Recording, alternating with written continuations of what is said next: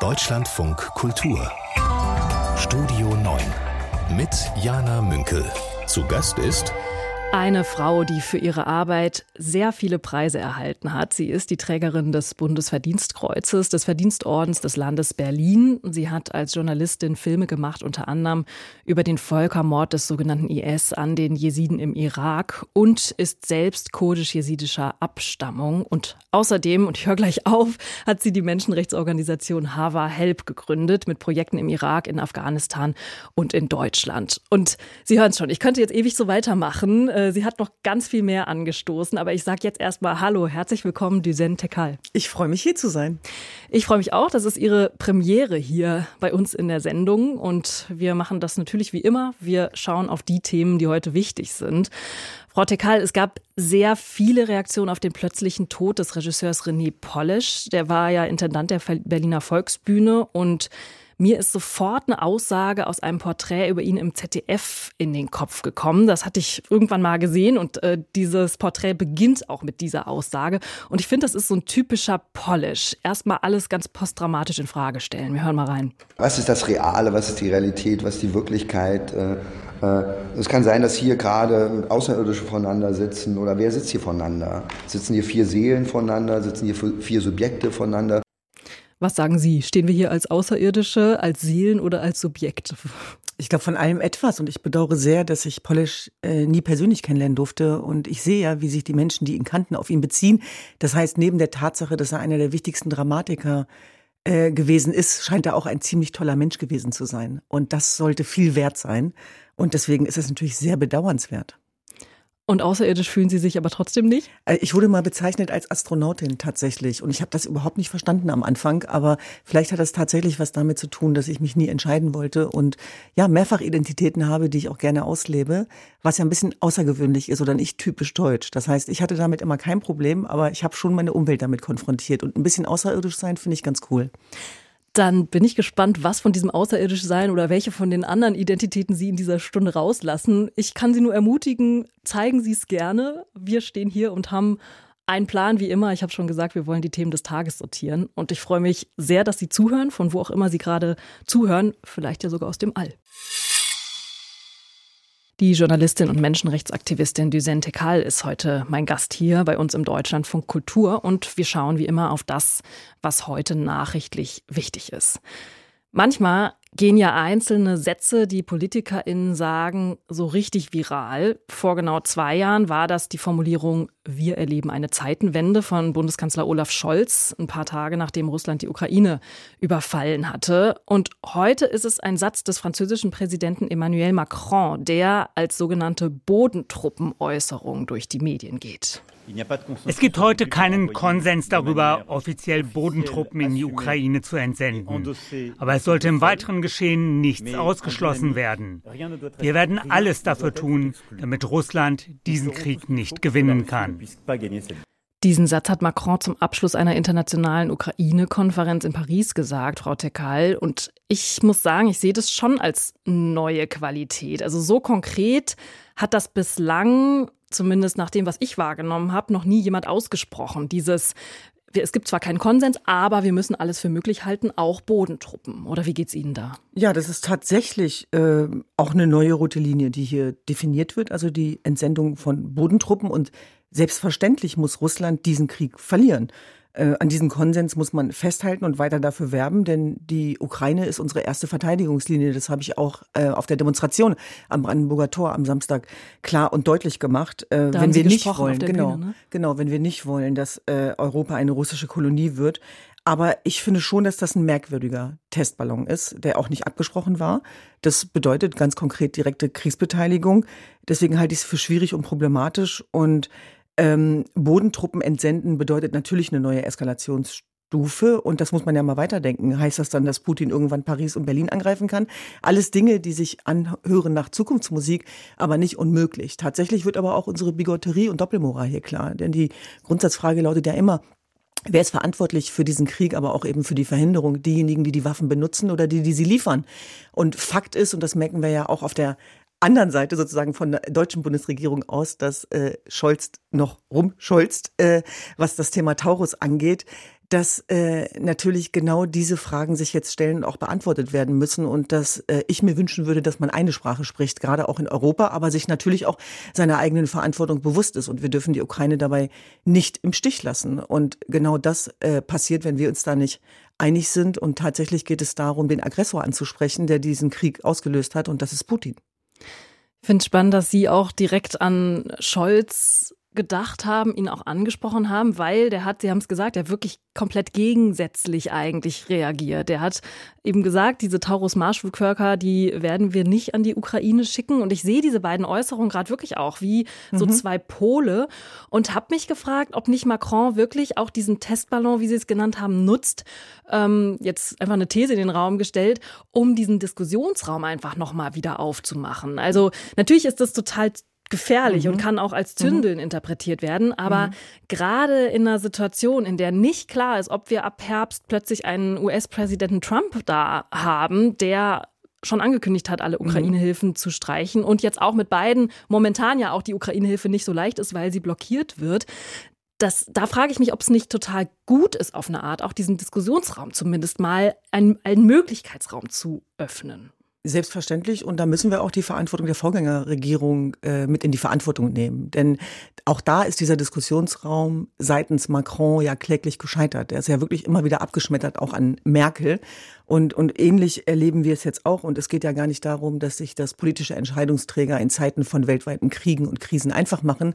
Aber wir müssen uns vergegenwärtigen, dass in Zeiten von Kriegen und Krisen auch immer nach innen und nach außen gesprochen wird. Das heißt, sowohl der Bundeskanzler als auch Macron sprechen natürlich mit diesen Forderungen auch zu ihrer eigenen Bevölkerung. Und in Deutschland geht es natürlich darum, und das gilt ja für alle Länder, aber hier eben ganz besonders, dass äh, da eine große Angst vorherrscht und auch vor, vor Krieg und dass es da auch um eine Besonnenheit geht, die man damit sozusagen äh, ja vorführen möchte. Aber zur Wahrheit gehört eben auch, dass ähm, ja so so ein bisschen Krieg nicht möglich ist. Und das ist für mich persönlich ganz schwierig als Menschenrechtsaktivistin, denn ich würde mir natürlich einen Pazifismus wünschen, wo wir gar nicht über Waffenlieferungen sprechen müssten, aber als äh, Jesidin weiß ich, dass äh, Völkermorde und Kriege ähm, ja, verhindert werden müssen. Und wir leben in Zeiten, wo man auch das mit Waffen macht. Und ich kann mich erinnern an den 3.8., äh, während Europa noch gezögert hat äh, und die USA am 6.8.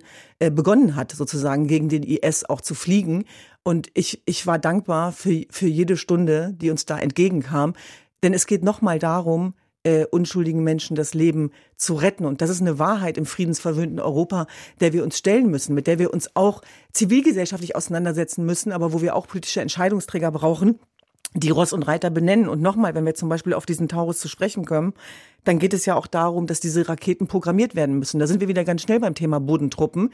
Aber das kann man natürlich ähnlich wie das Frankreich beispielsweise auch macht, im Vorfeld generieren. Die Entsendung von Bodentruppen halte ich in vielerlei Hinsicht für falsch. Also genauso wie es falsch war auch in Syrien und im Irak, zumal da gar keine Erfahrung vorherrscht, sondern es geht darum, wie wir der Ukraine, die nicht nur die Ukraine verteidigt und die Identität und das Überleben, sondern Europa bestmöglich zur Seite stehen. Und das müssen wir natürlich mit einer gemeinsamen Stimme.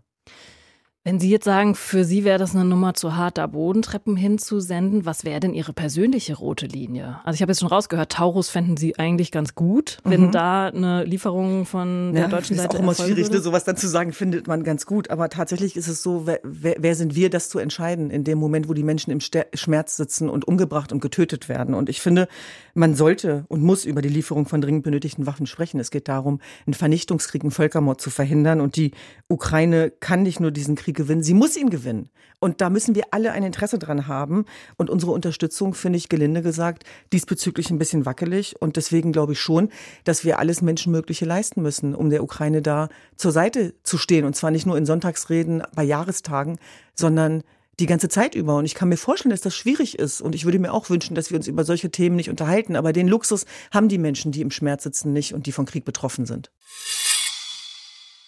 Düsente Kall ist Menschenrechtsaktivistin, Buchautorin und Speakerin und sie tritt regelmäßig auch auf Veranstaltungen der CDU auf. Immer mal auch gemeinsam mit dem ehemaligen Bundesgesundheitsminister Jens Spahn. Ähm, sie war außerdem im Schattenkabinett der CDU-Politikerin Julia Klöckner, als die in Rheinland-Pfalz Ministerpräsidentin werden wollte. Wurde außerdem auch äh, auf Bundesebene gehandelt als mögliche Integrationsbeauftragte unter Angela Merkel damals noch. Frau Tekal, das legt natürlich die Vermutung nahe, dass Sie CDU-Mitglied sind. Sind Sie aber nicht, oder? Nee, war ich auch tatsächlich noch nie. Äh, aber es war tatsächlich so, unter der äh, Merkel-CDU äh, gab es da auf jeden Fall intensiveren Austausch. Und Sie haben es ja gerade angesprochen, da wurde ich auch gehandelt als Integrationsbeauftragte. Und ich fand das spannend, auch das Thema Werte, äh, Migration, auch losgelöst von Opferexistenz. Ähm, und ja, das war dann aber nicht so, wie ich es mir vorgestellt habe. Und ich finde, äh, Enttäuschung ist jetzt ein großes Wort, aber ich glaube, dass das äh, wichtig ist, auch Analysen äh, zu vollziehen. Und ich fühle mich sehr gut aufgehoben, auch als außenparlamentarische Kraft aus der Zivilgesellschaft. Deswegen ist es mir wichtig, äh, dass auch ankommt bei allen, dass wir vor allem parteiübergreifend aktiv sind. Und als Speakerin bin ich natürlich äh, sozusagen überall aktiv und nicht nur explizit für Partei XY. Im Gegenteil. Also wenn mir dann zum Beispiel CDU-Nähe äh, jetzt auch irgendwie so nachgesagt wird, sehe ich überhaupt nicht. Ja, witzig, und, und findet sich auch nicht wieder, glaube ich, tatsächlich nicht in meiner Haltung, weil der größte Schatz, den ich habe, ist ja diese innere Freiheit, äh, von der ich auch Gebrauch mache, denn ich muss äh, niemandem gefallen. Interessant, ich habe hier nämlich in Anführungszeichen CDU-Nachfragezeichen stehen, das, das wollte ja. ich Sie fragen. Mhm lässt sich aber schon nicht leugnen, äh, wenn man äh, recherchiert, mhm. was sie tun. Und wenn man dann natürlich sieht, okay, sie, sie hätten Ministerin in Rheinland-Pfalz werden können unter einer mhm. CDU-Ministerpräsidentin, dass das vielleicht nicht ganz weit hergeholt Nein, ist. Nein, das auf gar keinen Fall. Und ich glaube tatsächlich auch, was, was bedeutet Politik heutzutage? Das bedeutet aus meiner Sicht eben nicht nur Parteipolitik. Ich bin dankbar für jeden politischen Entscheidungsträger. Das ist eine wahnsinnig mutige Aufgabe gegenwärtig, wenn wir sehen, wie Politiker und Politikerinnen, äh, wenn ich zum Beispiel an Ricarda Lang denke, stellvertretend behandelt werden mittlerweile, ist das Grüne echt Chef. nichts für schwache Nerven. Aber nichtsdestotrotz bin ich sehr dankbar, dass wir mit unserer Menschenrechtsorganisation parteiübergreifend äh, arbeiten können und ähm, ja, das Ohr der Mächtigen haben, uns zu konfrontieren. Und das gilt für alle Parteimitglieder außer der AfD. Da bin ich trotzdem gespannt, wenn Sie sagen, eigentlich sind Sie gar nicht so CDU-nah. Ich würde sagen, vielleicht doch ein bisschen, was Sie sagen über den geplanten Frühjahrsputz bei der CDU. Ähm, mhm. Die CDU beginnt heute mit verschiedenen Regionalkonferenzen. Heute ist die erste in Mainz und es wird insgesamt sechs dieser Konferenzen geben. Und das Ziel dieser Deutschlandtour ist dann ein neues Grundsatzprogramm. Das soll im Mai auf dem CDU-Parteitag beschlossen werden. Das letzte ist von 2007. Das hatte den Titel Freiheit und Sicherheit, Grundsätze für Deutschland. Wenn wir jetzt nur mal nach dem Titel gehen, dann könnten die könnte das neue Grundsatzprogramm ja eigentlich genau so heißen bleiben, wenn man sich die Weltlage anschaut. Oder was sagen Sie, Frau Tekal? Ja, Sie haben ja gerade ähm, Entwicklungsprozesse angesprochen und ich glaube, die gelten individuell und eben auch kollektiv. Und das gilt es festzuhalten, dass auch Menschen und Parteien das Recht haben, sich weiterzuentwickeln, wenn sie wollen. Was machen wir nur mit Parteien, die das nicht wollen? Das ist doch die große Frage. Nein, Frage lautet wirklich, sind wir wieder zurück in den 90ern? Fragezeichen. Und ich finde schon, dass so Themen wie Leitkultur mit D in dem Zusammenhang es ist vorbei. Wir sind wirklich durch damit. Wir leben in Zeiten, wo wir uns glücklicherweise als Einwanderungsgesellschaft definieren. Das war keine Selbstverständlichkeit und das hat äh, wahnsinnige Konsequenzen nach sich gezogen, auch für Menschen mit Zuwanderungsgeschichte. Sich nicht als Teil, als gefühlter Teil dieser Gesellschaft verstanden zu wissen, weil von höchster Ebene das nie ausgesprochen worden ist, dass wir auch dazugehören. Und ich glaube, es darf man nie unterschätzen in diesem Kontext, wie groß die Rolle von Emotionen auch in dem Zusammenhang ist und dass wir natürlich schon erkennen, auch gesellschaftlich, bundespolitisch, dass ähm, ja Probleme immer migrantisiert werden, dann, wenn man hofft, dass man damit eben auch Wählerstimmen generieren kann. Ich wünsche mir und hoffe, dass wir in einer Gesellschaft leben künftig, wo das nicht mehr der Fall ist, denn jeder Vierte in unserem Land hat Zuwanderungsgeschichte und wir leben leider in einer Gemengenlage, wo eine äh, rechtsextreme Partei wie die AfD äh, sogar Deportationsfantasien äußert von Menschen wie meiner einer. Und es ist unser einer was gemeint ist, dann auch als Gesocks oder eben als äh, ja, Verhandlungsmasse, mit der man Parteipolitik machen kann. Und ich wünsche mir insbesondere von der CDU, dass sie sich klar und deutlich davon abgrenzt. Ich bin dankbar für jeden ähm, ja, CDU-Politiker, der das tut. Die gibt es ja auch, äh, wenn wir an Armin Laschet denken beispielsweise oder auch an äh, Christian Wulff, aber auch eben viele mehr. Ich kenne ja ganz unterschiedliche und viele Stimmen. Und sicherlich gab es auch mal eine Zeit, wo ich das Gefühl hatte, dass man das von innen besser machen kann als von außen. Und deswegen zurück zu dem Grundsatzprogramm, es geht um deutsche Leitkultur.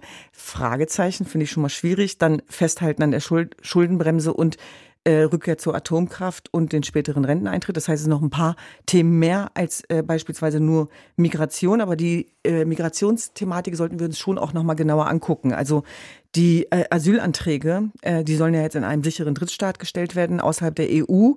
Und ähm, die EU entscheidet dann, äh, wen sie aufnimmt, nach dem Motto, die Guten ins Töpfchen, die Schlechten ins Kröpfchen. Und das hat mit dem C in der Partei wenig zu tun. Also das mit dem christlichen Menschenbild nicht mehr so viel zu tun. Ich finde es widersprüchlich. Es ist ein Festhalten am Grundrecht auf Asyl, aber dann eben doch ein Befürworten von Kontingentlösungen. Und es wirkt für mich ein bisschen, ähm, ja, kopflos ist zu viel gesagt, aber hilflos und ähm, so, als würde die Partei ihre Selbstfindung in aller Öffentlichkeit betreiben und schon mal Wahlkampf machen. Ich glaube, das hat sehr viel damit zu tun, wer man äh, war und wer man nicht mehr sein will.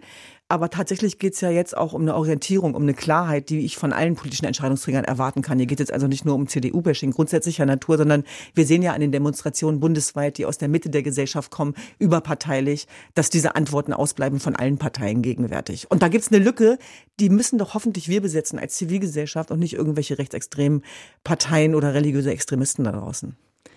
Jetzt nehme ich mit, dass Sie diesen Begriff der Leitkultur gerne mit D schreiben würden und den, der steht ja wirklich in diesem neu geplanten Grundsatzprogramm drin, eher ablehnen. Jetzt war heute Morgen der nordrhein-westfälische Arbeitsminister Karl-Josef Laumann im Interview im Deutschlandfunk und der hatte noch einen Aspekt, äh, bei dem mich interessiert, wie Sie da drauf gucken. Der hat nämlich gesprochen von die Menschen, die dann hier sein wollen, die müssen das Grundgesetz atmen. Das hat mit Religionszugehörigkeit gar nichts zu tun. Aber wer dauerhaft in Deutschland leben will, und das erwarten wir von allen Menschen, egal ob sie zu uns gekommen sind oder ob ihre Familien schon immer in Deutschland gelebt haben, finde ich, müssen dieses Grundgesetz atmen, akzeptieren und auch, ich sag mal, auch ein Stück weit verinnerlichen. Ja, und das lässt sich tatsächlich nicht erzwingen. Die Frage ist, was machen wir mit den autochthonen Deutschen, die dieses Grundgesetz nicht einatmen, äh, wie die Wahlergebnisse zeigen gegenwärtig. Wir haben noch drei Landtagswahlen vor uns. Und trotzdem, und das sage ich jetzt ganz bewusst, können wir Menschen mit und ohne Zuwanderungsgeschichte nicht von ihrer Verantwortung entbinden. Aber zwingen können wir sie zu gar nichts. Und die Frage ist ja, wie schaffen wir es, dass wir das Grundgesetz zum Atmen bringen?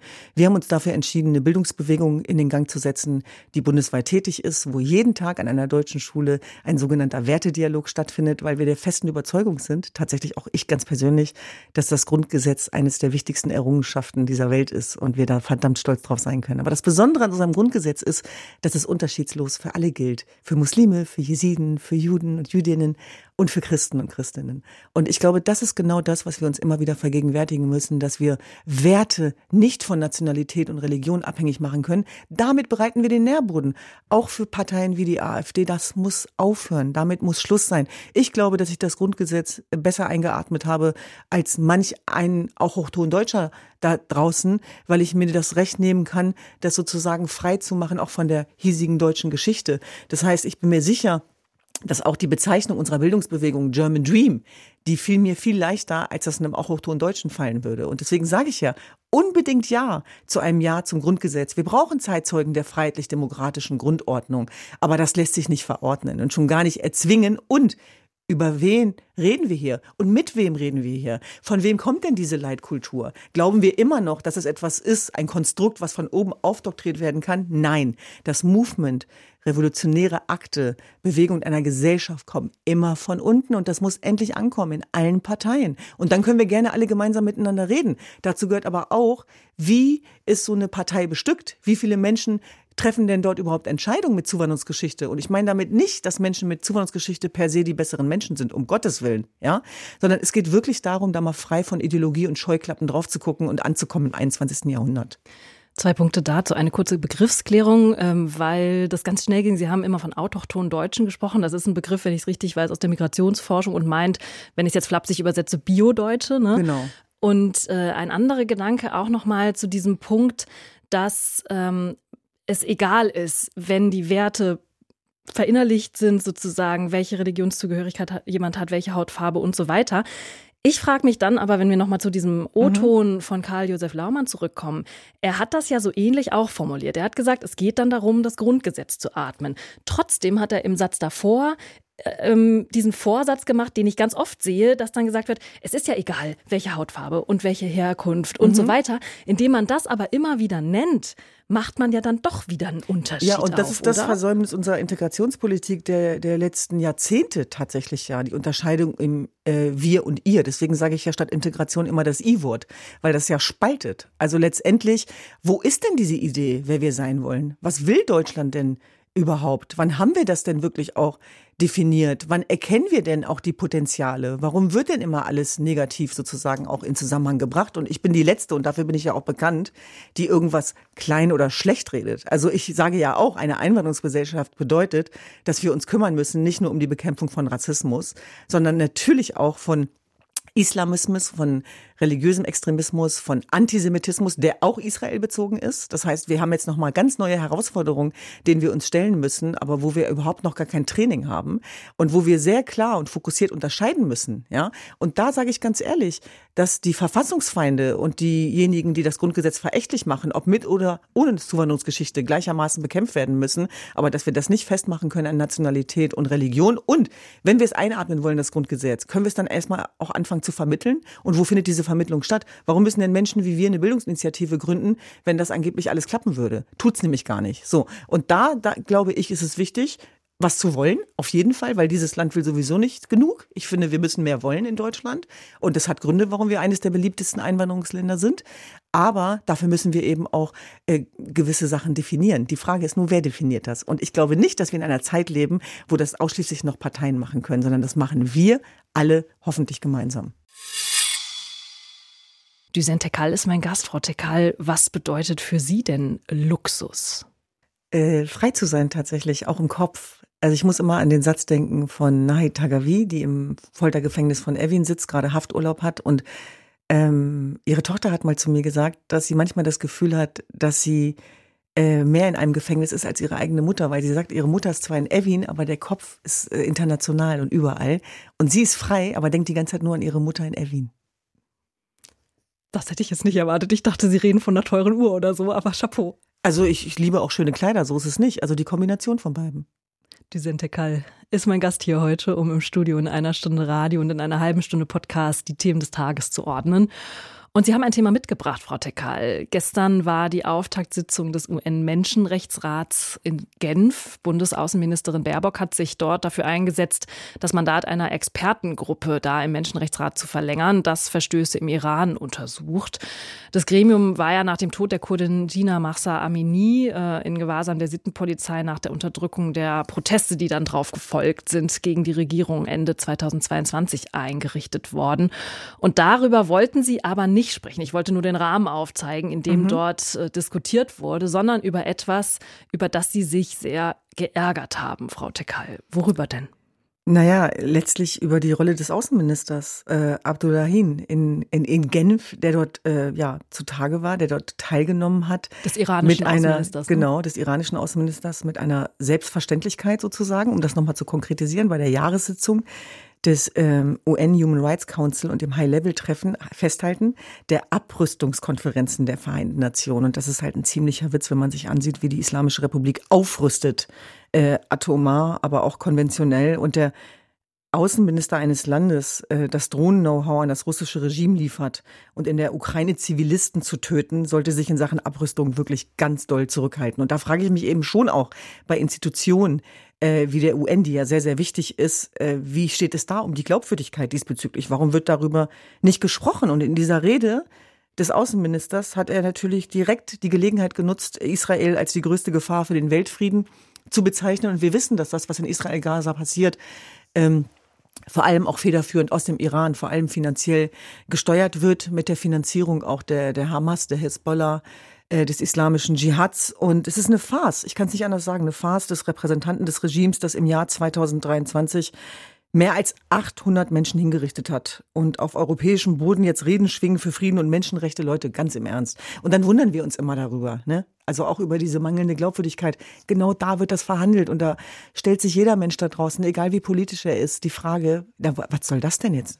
Ne? Also das passt einfach nicht zusammen. Und am 18. März wird Iran turnusmäßig den Vorsitz erlangen über ein Gremium, das unter anderem dafür zuständig ist, ich sag's nochmal, für weltweit atomare Abrüstung zu sorgen. Und hier haben wir den Bock zum Gärtner gemacht und das ist noch eine untertriebene Formulierung. Und dafür, ja, wurde mir das zu wenig beachtet. Ich merke schon, da ist Werbe in der Stimme. Ist es aber, möchte ich daneben legen, nicht auch gut, wenn auf internationaler Bühne von Zeit zu Zeit jemand zu Wort kommt, damit auch international einfach nochmal klar wird, okay, wie tickt der denn? Also ich glaube, dass wir erkennen müssen, wie wir mit Despotien und Rechtsregimen umzugehen haben. Und der Einzige, dem das nützt, ist er und der Iran. Das heißt, Mörderregime, Unrechtsregime profitieren davon, wenn sie so tun dürfen, als wenn sie menschlich und demokratisch wären. Wir müssen uns ihre Taten angucken. Wir müssen über die Verbrechen sprechen. Wir haben ein Patenschaftsprogramm für politisch Inhaftierte bei Havar, wo jeder Tote sozusagen auch, auch, ja, nicht stattfinden soll. Und das ist sozusagen. Also bei ihrer Menschenrechtsorganisation. Bei der Menschenrechtsorganisation Havar. Und das ist die neue Dimension. Das, äh, das ist für mich der revolutionäre Akt, dass wir endlich über die Toten und Hingerichteten im Iran sprechen. Denn während wir zu Recht die Herausgabe der Leiche Nawalnys fordern, gibt es auch noch sehr viele Hinrichtungsopfer, auch Kurden, viele Kurden darunter, denen dasselbe Schicksal blüht und um die sich keiner kümmert. Und für die müssen wir eine Stimme, Stimme sein. Und ich sage es nochmal, bei den Unrechtsregimen müssen wir über die Verbrechen reden und nicht darüber, dass sie versuchen, sich mit äh, demokratischen Mitteln zu legitimieren. Dann machen wir das Spiel mit. Heute ist Plenarsitzung des Europäischen Parlaments. Das stimmt über die sogenannten SLAP Klagen ab.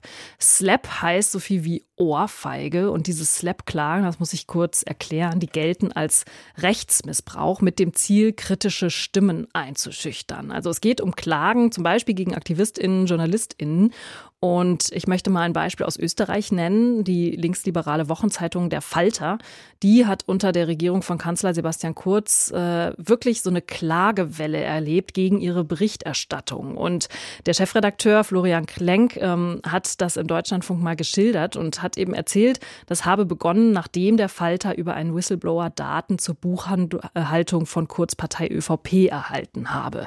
Das heißt, diese Slap-Klagen haben auch oft eine Besonderheit. Das sind meist klagen, die eigentlich keine Aussicht auf Erfolg haben, sondern die wirklich nur dazu da sind, von den Menschen, die klagen oder auch Unternehmen, die klagen, jemanden einzuschüchtern, die Berichterstattung zu behindern.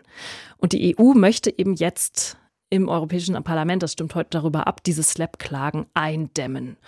Das war jetzt eine komplexe Erklärung, ist aber mhm. auch wichtig, dass alle, auch Sie, die Sie zuhören, wissen, wovon wir sprechen. Und ich möchte mit meinem Gast, der Aktivistin und Journalistin Duzen Tekal, jetzt gar nicht ganz in die Details einsteigen, möchte Sie aber fragen, als Frau, die sehr in der Öffentlichkeit stehen, die sich für Menschenrechte engagiert, die Filme auch aus Kriegsgebieten gemacht hat, ähm, hat jemand Ihnen schon mal eine Slap-Klage um die Ohren gehauen? Zum Glück noch nicht, aber die psychologische Kriegsführung beginnt ja auch schon im Vorfeld. Und tatsächlich ist es so, dass auch für uns als Menschenrechtsaktivisten, wir legen uns mit mächtigen Gegnern an. Ne, das sind Unrechtsregime, das sind Geheimdienste, das sind Extremisten aller Couleur, die kommen bei uns aus allen Bereichen. Ob, ob das seitens der AfD ist, ob das religiös extremistisch ist, ob das die Grauen Wölfe sind, ob das die Regime sind, denen das nicht passt, äh, dass wir beispielsweise auch ja, Namen ausliefern, auch, auch an die Generalbundesanwaltschaft. Also das ist alles andere als ungefährlich. Und deswegen glaube ich, dass das ganz wichtig ist, sich das zu vergegenwärtigen, was da passiert und was das auch psychologisch in den Köpfen auslöst. Denn es geht ja bei uns sehr viel um Angst. Und, und Angst wird genau mit solchen Klagewellen gesät. Vor allem vor dem Hintergrund, wenn das Ziel eigentlich nur ist, dass man Menschen, das sind wir ja am Ende des Tages, ähm, mundtot machen will. Ich sage das deswegen, weil auch wir oft entmenschlicht werden in diesen Prozessen. Das ist nicht ganz von der Hand zu weisen und nicht ohne, äh, auch, auch sozusagen für das emotionale Zentrum. Und wir brauchen, das ist ja wohl völlig klar, eine ganz starke Berichterstattung und Zivilgesellschaft. Und da fühlen wir uns, ich will es ganz offen und ehrlich sagen, manchmal im Stich gelassen. Und es geht darum, dass ja auch Demokratien, offene Gesellschaften einen Schutzauftrag haben uns gegenüber. Ich möchte nicht hören, wie mutig wir sind, meine Schwestern und ich oder unsere Mitarbeiter, sondern ich möchte eine mutige Zivilgesellschaft. Ich möchte einen funktionierenden Rechtsstaat, wo wir das Gegenteil von einem Vollzugsdefizit haben, dass wenn mein Leben bedroht wird, ich Morddrohungen bekomme, was gegenwärtig passiert, verstärkt seit dem 7.10., möchte ich mich sicher fühlen, wenn ich sozusagen auf die Straße gehe. Und es kann ja nicht sein, dass unser Unsicherheitsgefühl dadurch gestärkt wird. Und deswegen als Menschenrechtsaktivistin äh, begrüße, begrüße ich das, dass diese Richtlinien jetzt verhandelt werden, denn unsere Arbeit ruft mächtige Gegner auf den Plan. Und ja, wir haben es ja auch mit einem weltweiten Aufstieg politisch extremer Kräfte zu tun auf allen Ebenen, die gegen missliebige Stimmen vorgehen. An vieles habe ich mich schon gewöhnt, weil ich immer dachte, das Berufsrisiko ist es aber nicht. Dass wir als Frauen, die es wagen, in die Öffentlichkeit zu gehen, verachtet werden dafür, dass wir es wagen, dass wir degradiert werden, dass das frauenfeindlich wird, das ist das eine. Wenn aber meine Familie und ich bedroht werden, dann ist eine neue Stufe erreicht. Und tatsächlich äh, sind wir da auch im Austausch mit den Sicherheitsbehörden. Aber in was für Zeiten leben wir? Ich will noch mal die Grundsatzfrage stellen, äh, wo wir uns überhaupt damit auseinandersetzen müssen, nur weil wir sagen, was ist. Und welche Strategien haben Sie dagegen? Also Sie haben schon gesagt, Sie sind in Kontakt mit den Sicherheitsbehörden. Zeigen Sie dann ganz konsequent an? Oder ich zeige ganz konsequent an. Leider Gottes werden auch viele Anzeigen eingestellt. Aber äh, für mich ist das wichtig, auch für die Dokumentation. Es geht mir auch darum zu zeigen, dass das Internet kein rechtsfreier Raum ist. Also sozusagen auch äh, ja Konsequenzen für Verhalten daraus abzuleiten. Ich habe das ganz viele Jahre mit mir machen lassen. Da gibt's viele da draußen, ähm, weil ich immer dachte, nee, ich will mich damit gar nicht beschäftigen. Das geht aber nicht. Äh, und da habe ich auch eine eigene Verantwortung, nicht nur mir gegenüber, sondern auch unserem Team tatsächlich. Und das sind ja so Themen, über die man nicht so gerne spricht, weil sie auch so was Selbstbezogenes haben. Also ich mag das auch nicht, wenn es dann nur noch darum geht. Deswegen habe ich eigentlich jahrelang darüber geschwiegen, was da draußen los war oder auch im Hintergrund an Anfeindungen auf uns zugekommen ist. Aber Andererseits finde ich es auch wichtig, das teilbar zu machen und zu zeigen, dass wir trotzdem weitermachen. Und dafür brauchen wir Unterstützung. Also auch in unserem äh, Menschenrechtsverein beispielsweise, weil wir uns ja auch schon mit Themen auseinandersetzen, wo sehr viele Leute auch den Kopf ins Sand stecken. Und die Frage ist, in was für einer Gesellschaft leben wir irgendwann, wenn diese Schweigespirale immer weiter durchgeht, weil wir alle persönliche Konsequenzen fürchten müssen. Es muss umgekehrt sein. Diejenigen, die uns angreifen und die uns degradieren und diskriminieren, die müssen Angst haben, nicht wir. Nach dem Eklat um antisemitische Äußerungen bei der Berlinale hat Bundesjustizminister Marco Buschmann mit strafrechtlichen Konsequenzen gedroht. Das Strafrecht, hat er gesagt, sei gut aufgestellt, um antisemitische Äußerungen zu ahnden. Das hat er den Zeitungen der Funke Mediengruppe gesagt. Und es, er bezieht sich da unter anderem auf eine Instagram-Kachel, die kurz auf einem Instagram-Profil der Berlinale und zwar der Sektion Panorama aufgetaucht war. Da stand äh, dieser Spruch Free Palestine from the river to the sea. Und Buschmann sagt eben, das könnte als Billigung der im Rahmen der Angriffe der Hamas im Oktober 23 in Israel begangenen Tötungsdelikte verstanden werden. Düsente Kall ist hier bei mir. Wir möchten draufschauen auf das, was jetzt auch in der Diskussion passiert nach diesen Vorfällen bei der Berlinale. Ist das aus Ihrer Sicht ein richtiger Fortgang dieser Debatte, jetzt zu sagen, okay, wir kommen da und ahnden mit juristischen Mitteln? Also man guckt ja wirklich erstaunt, äh, betroffen und schockiert äh, auf das, was passiert ist, aber parallel auch dazu, wie darüber gesprochen wird. Und wir sind wieder bei der Grundsatzthematik, dass im Grunde genommen, ja, zwei verschiedene Wahrheiten da wieder verhandelt werden, je nachdem, auf welcher Seite man zu stehen hat. Und ich äh, werde nicht müde, das zu wiederholen, dass ich mich auf keine Seite stelle, außer an die Seite der Menschlichkeit. Und deswegen, um es mal ganz doll zu konkretisieren, mir fehlt die allseitige Empathie tatsächlich. Und ich finde schon, dass man ein strukturelles äh, Antisemitismusproblem, was äh, es in der Kunst- und Kulturszene gibt, das wissen wir seit der Documenta. Äh, die Frage ist, welche Lehren haben wir daraus gezogen? Das dann sozusagen zu reduzieren auf Einzelpersonen, wie die beiden Filmemacher, den jüdischen und den palästinensischen, finde ich ungerecht und gefährlich. Ähm, dann sozusagen, ähm, ja, Sympathien auszusprechen für eine Person jüdischer Natur und die palästinensische dabei zu übergehen, finde ich auch nicht empathisch tatsächlich. Dann empfinde ich natürlich auf der einen Seite sehr viel Solidarität, wenn Filmemacher Morddrogen bekommen. Das hat niemand verdient. Kein palästinensischer Filmemacher, kein jüdischer, kein Filmemacher.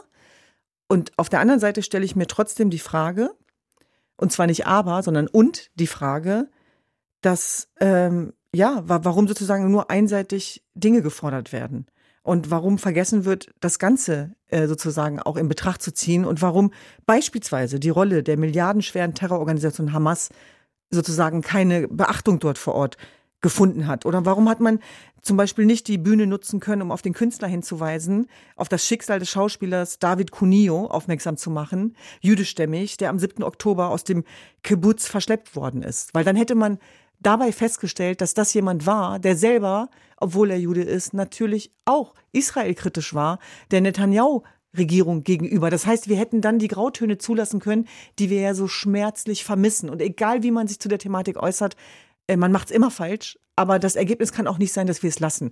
Ich war bei der Jetzt. Eröffnung dabei. Und, und da wurde zu stolz darauf hingewiesen, dass man die AfD ausgeladen hat. Und da hat man auf dem roten Teppich auch nochmal Position bezogen. Aber diese Entmenschlichung anzusprechen darf doch nicht aufhören da.